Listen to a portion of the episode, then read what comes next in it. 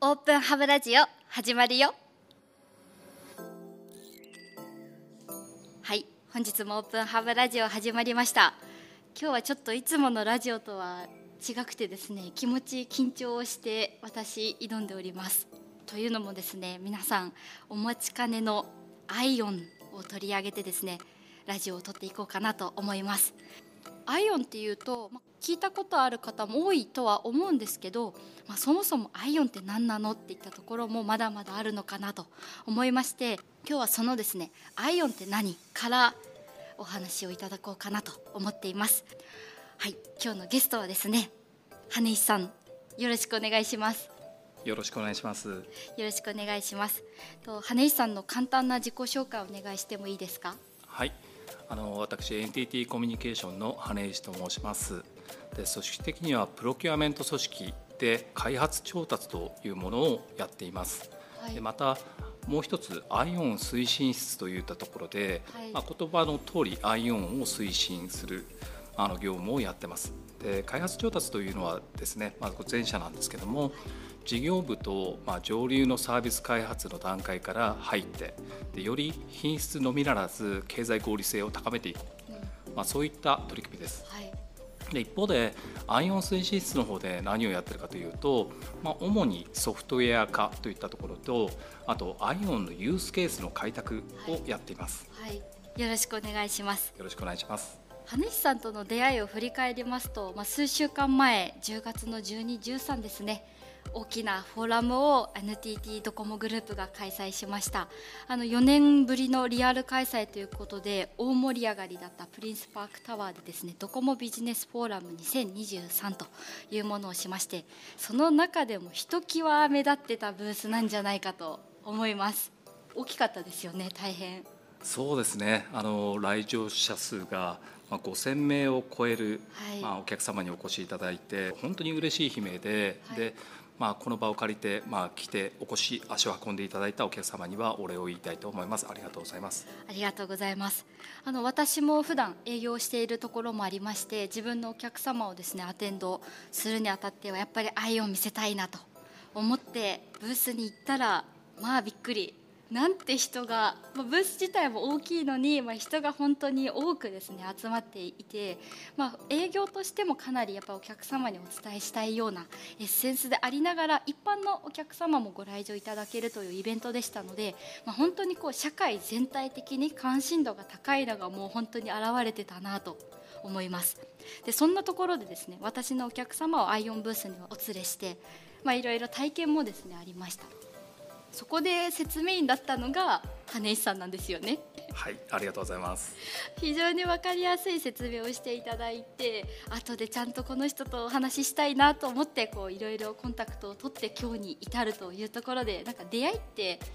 転がっているもんですねそうですよね。私も営業の皆さんがもう熱心にお客様を連れてきてくれるので大変まあ嬉しく思っていてその中でもですね福島さんは何回もお客様を連れてきていただいて、はい、まあ、とっても感謝しております。ありがとうございました。もう計何回でしょうね。本当に毎回羽石さんがいる時間帯を狙ってお連れしたみたいなところもありますが、はい、こんなご縁でですね羽石さんと今日はラジオをしていくというところになっています先ほど私あの普段営業しているということもお伝えはしたんですがお客様自体もすごくやっぱアイオンって言葉は知っていて関心は高いんですけどあくまでなんか NTT がですね研究頑張ってる71個として思っているではないかっていうのはちょっと正直思うんですよ。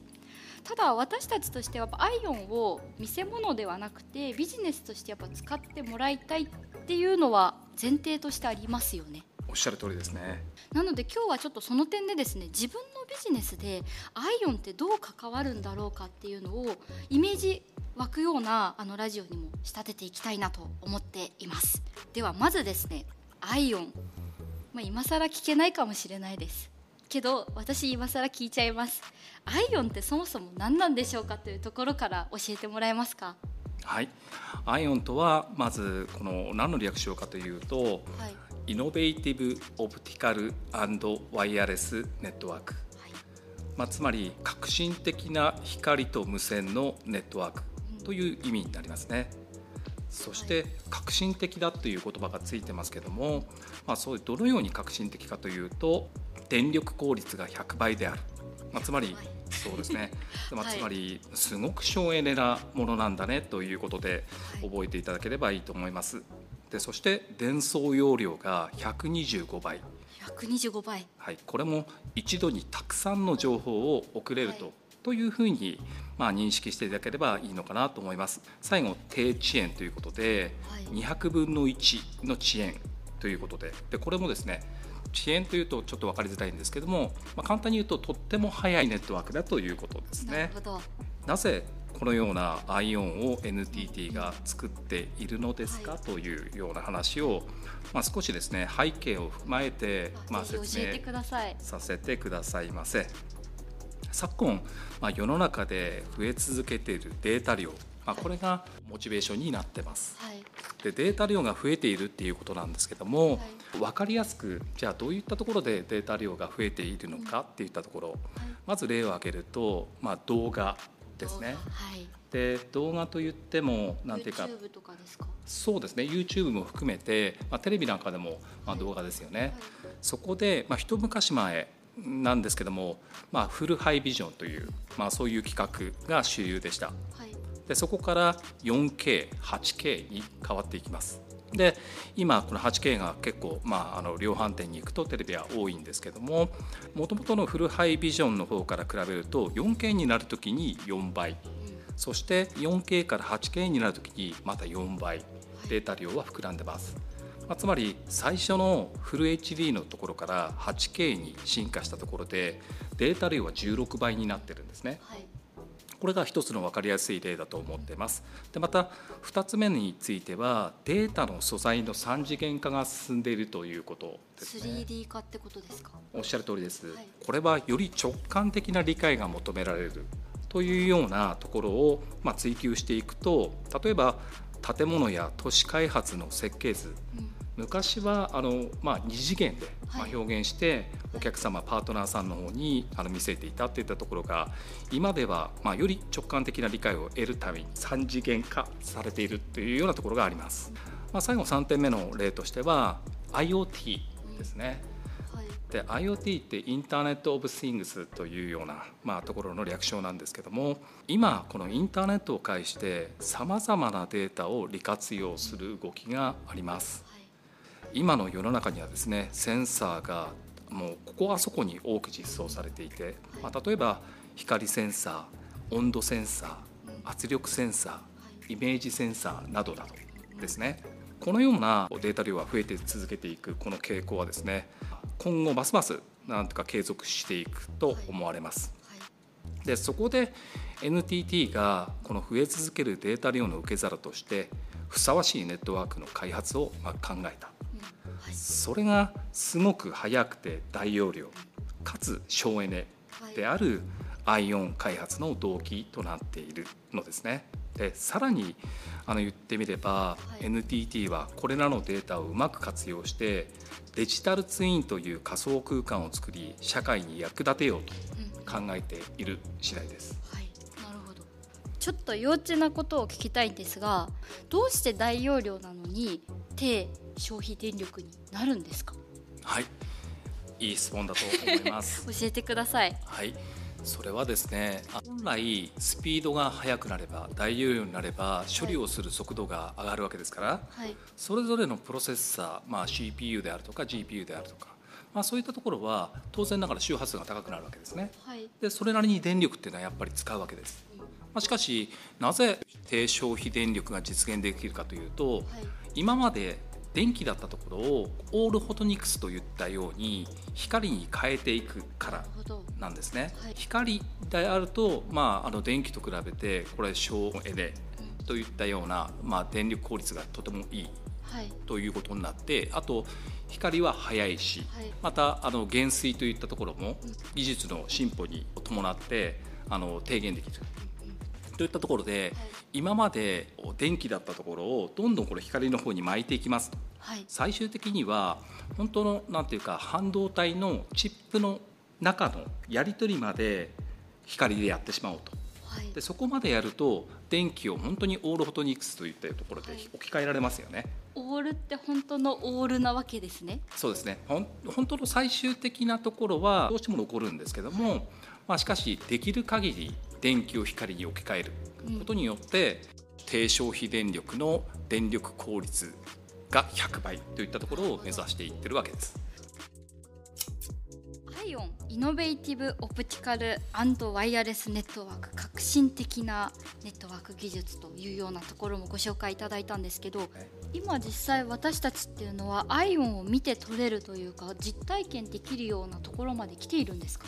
今あのすでにですねアイオン1.0という、はい。はい、というものはもうすでに NTT 東西の方から販売をしています。アイオンのところでは電力効率が100倍そして伝送容量の目標性能が125倍で、遅延が200分の1とか、まあ、書いてありますけど、はい、この ION1.0 のところでですね200分の1の低遅延のところはもう実現をしているという段階になります。200分の1っていうのか肌感覚どんぐらいなんですか？まあ、Zoom とか Teams とかでウェブ会議するときになんか横に羽石さんが今いるようにこうやって例えばちょっと近い距離でウェブ会議すると声が遅れて聞こえるなっていう感覚はあるんですけど200分の1だとも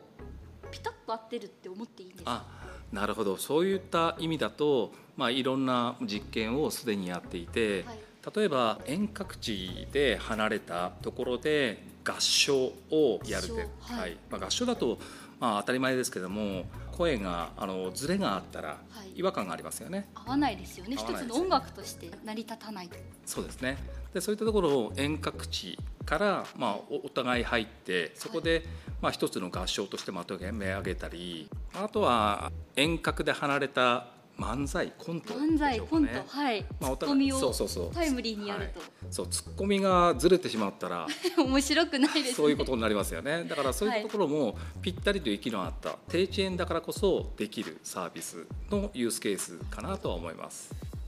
遠隔地って日本だけじゃなくて世界もあると思うんですがいつでもどこでも本当にその場にいるようなものを作れるっていうのが、まあ、200分の1の低遅延の世界になってくると。うんと200分の1というものはこの圧縮機器それぞれが、まあ、映像とか音声とか圧縮するために時間がかけ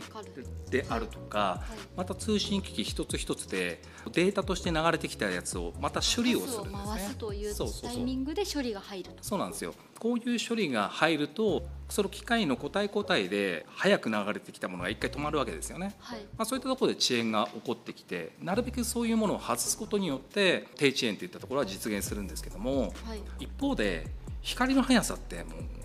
一定ですよね、はい、例えばあの日本とアメリカ間ってあるとか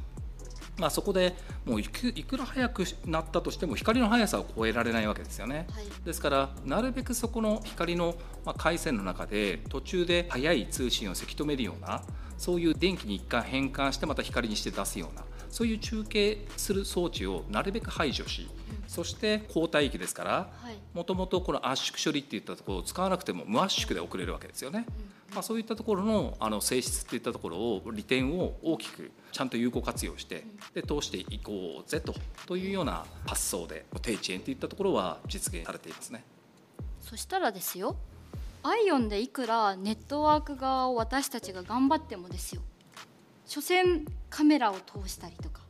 マイクを通したりとかっていうバトンをつなぐにはやっぱりそれなりに機器があるわけですよね。そしたら私たちのネットワークがいくら頑張っていたってその点も含めて対応できるようなすごい機械たちがなければ実現できなくないですか？あらいいことを言いますね。あの、はい、おっしゃる通りなんですよ。あのサービスというものは我々 NTT は通信をなりわいとする、まあ、会社ですけど、はい、通信だけがいくら早くてもサービス全体の品質っていうのは上がっていかないと思ってます、はい、通信プラス途中途中で入ってくるハードウェア、まあ、通信機器も含めてなんですけども、はい、そういうハードウェアとあとソフトウェアですよね。でそういったもののあの品質も一緒にバランスよく上がっていかないと全体的な速さっていったところ全体的なサービスの向上にはつながらない、はい、まあ、よって NTT だけではデジタルツイン社会だとか、まあ、そういう目指す社会っていったところが完成できない。まあ、よって NTT はアイオングローバルフォーラムと。グローバルフォーラム、はい。はい、というエコシステムを作ってですね仲間を同じように、まあ、このデジタルツイン社会目指していこうとか、はい、まあ、そういう仲間を集めてですね、はい、で一緒に取り組んでいるというのが実態になりますね。グローバルフォーラムのメンバーを見たんですけどそれこそ私たちが普段競合としてやり取りをしている企業様だったりとかも入られていてやっぱりそこはみんな一緒にその未来に向かっていこうぜっていう志で集まってるんですか、まあ、そこはもうおっしゃる通りだと思います。まあ、オール日本だけでもなく、はい、オールグローバルですよね。そうでしたよねそれこそやっぱやりたい未来はやっぱりみんな共通として思っていてやりたいことに近づくために一部やっぱり仲間となって頑張ろうぜっていうマインドがこう溢れるグローバルフォーラムのメンバーを見てすごく思ってなんかこういうみんなで何とかしようぜっていう取り組みってすごい新しいんじゃないかなと思っててまさにまあそこを目指して NTT はゲームチェンジを図るということを一つの目的にしていると。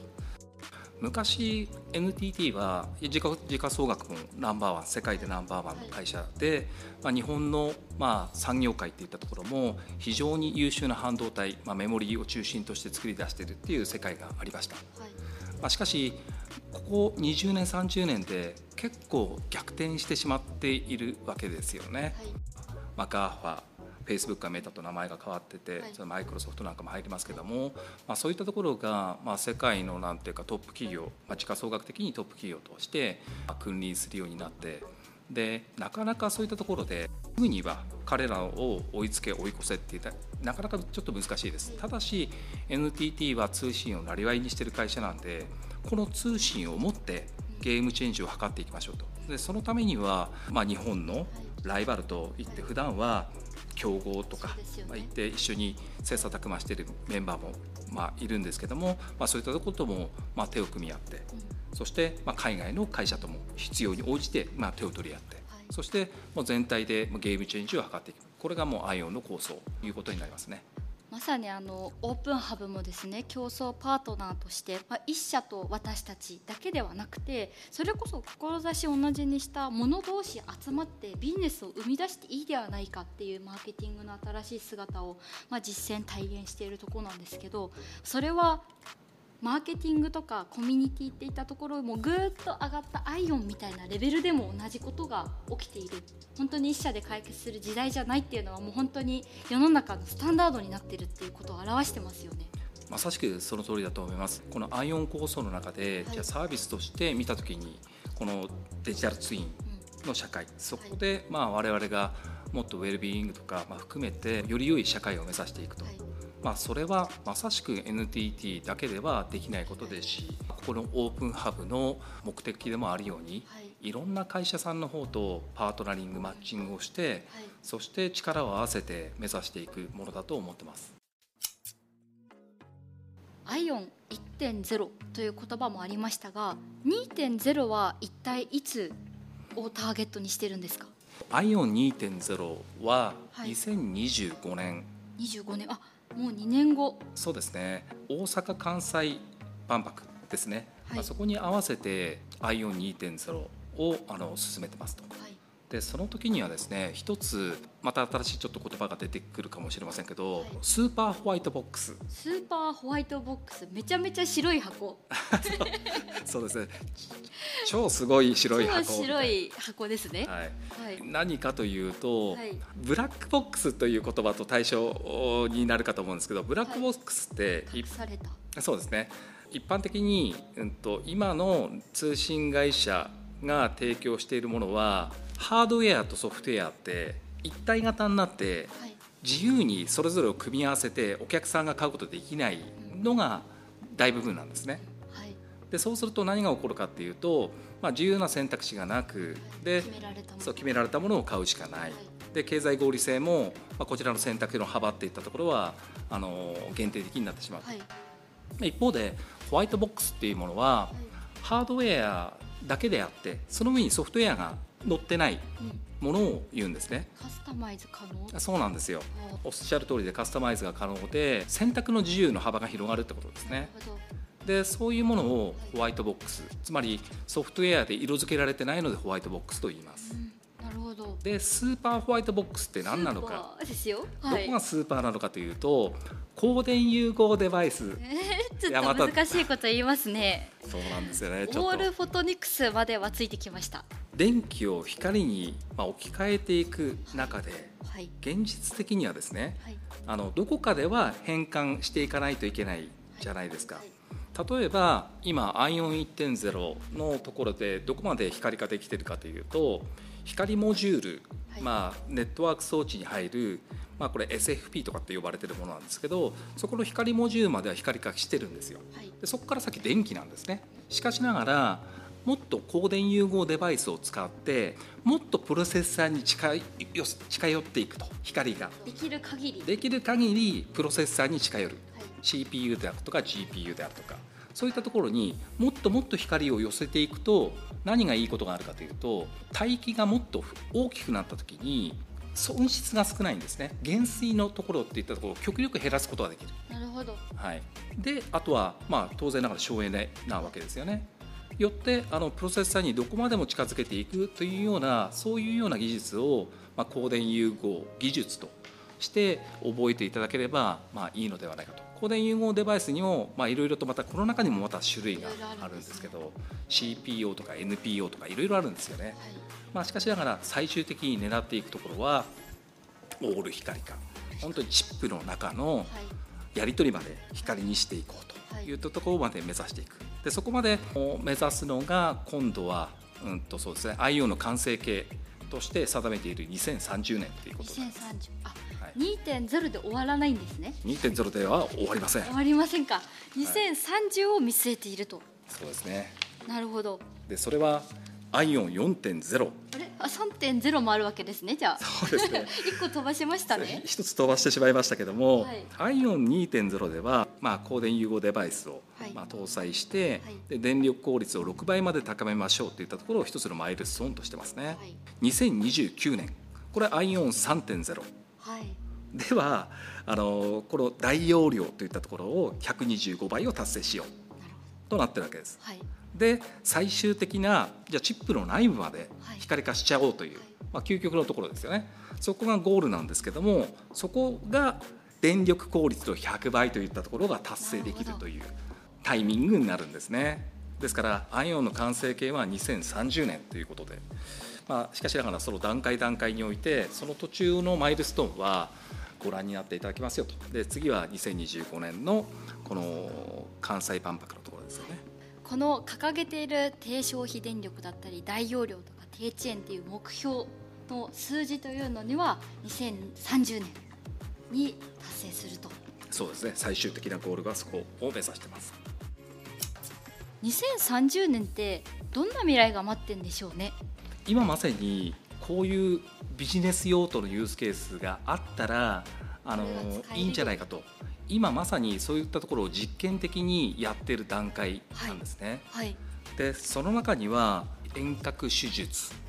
なんていうそうですよね。でそういったものは当然ながら遠隔で手術をするわけですからこれ命に関わりますよね。今切りたい場所が遅延でずれたらこれは致命傷になってしまう可能性がありますよね。はい、でまたもしその見えてる画像が画質が低かったらどうですか？取り除きたい例えば仕様とかを見誤ってしまったり見逃してしまったりもしちゃうそうですね、まあ、よって、まあ、低遅延でなくてはならないし、また高精細でなくてはならない。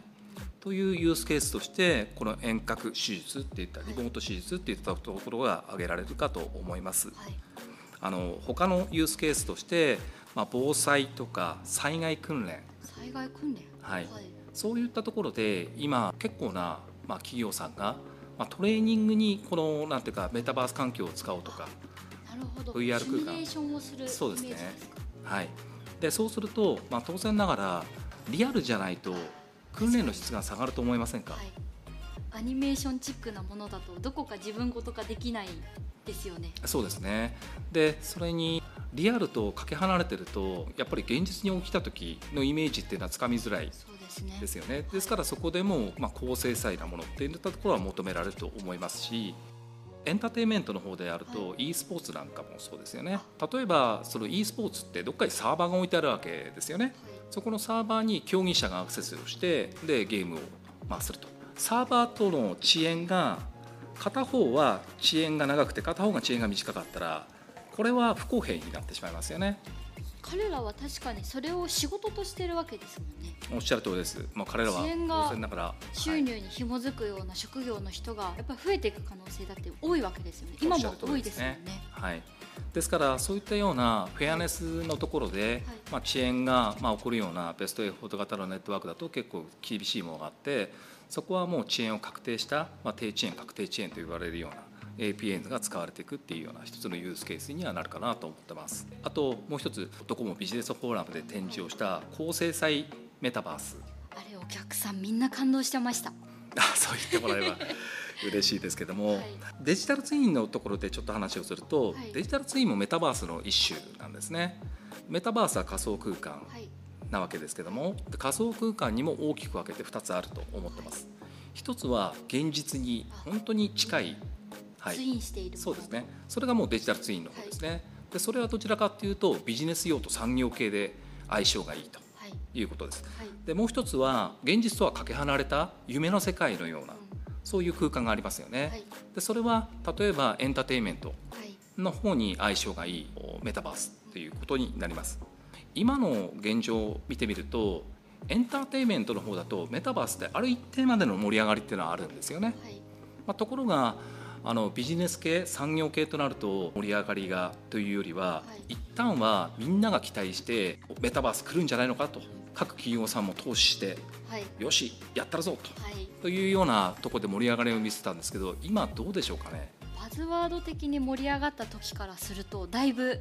あまり聞かなくなった。意識しなくなったに近いかもしれない。そうなんですよね。だからそこがあの実は問題だと思っててエンターテインメントではまあそこそこまあ一定の盛り上がりはまだあってなんですけど我々って NTT としてこれを傍観しててはやっぱりいけないと考えています。そしたらなんでこの産業系のメタバースって少し盛り上がりが冷めてしまったのかっていうとやっぱりビジネスで使えるようなハイクオリティのものであるとかが今は使いづらいと。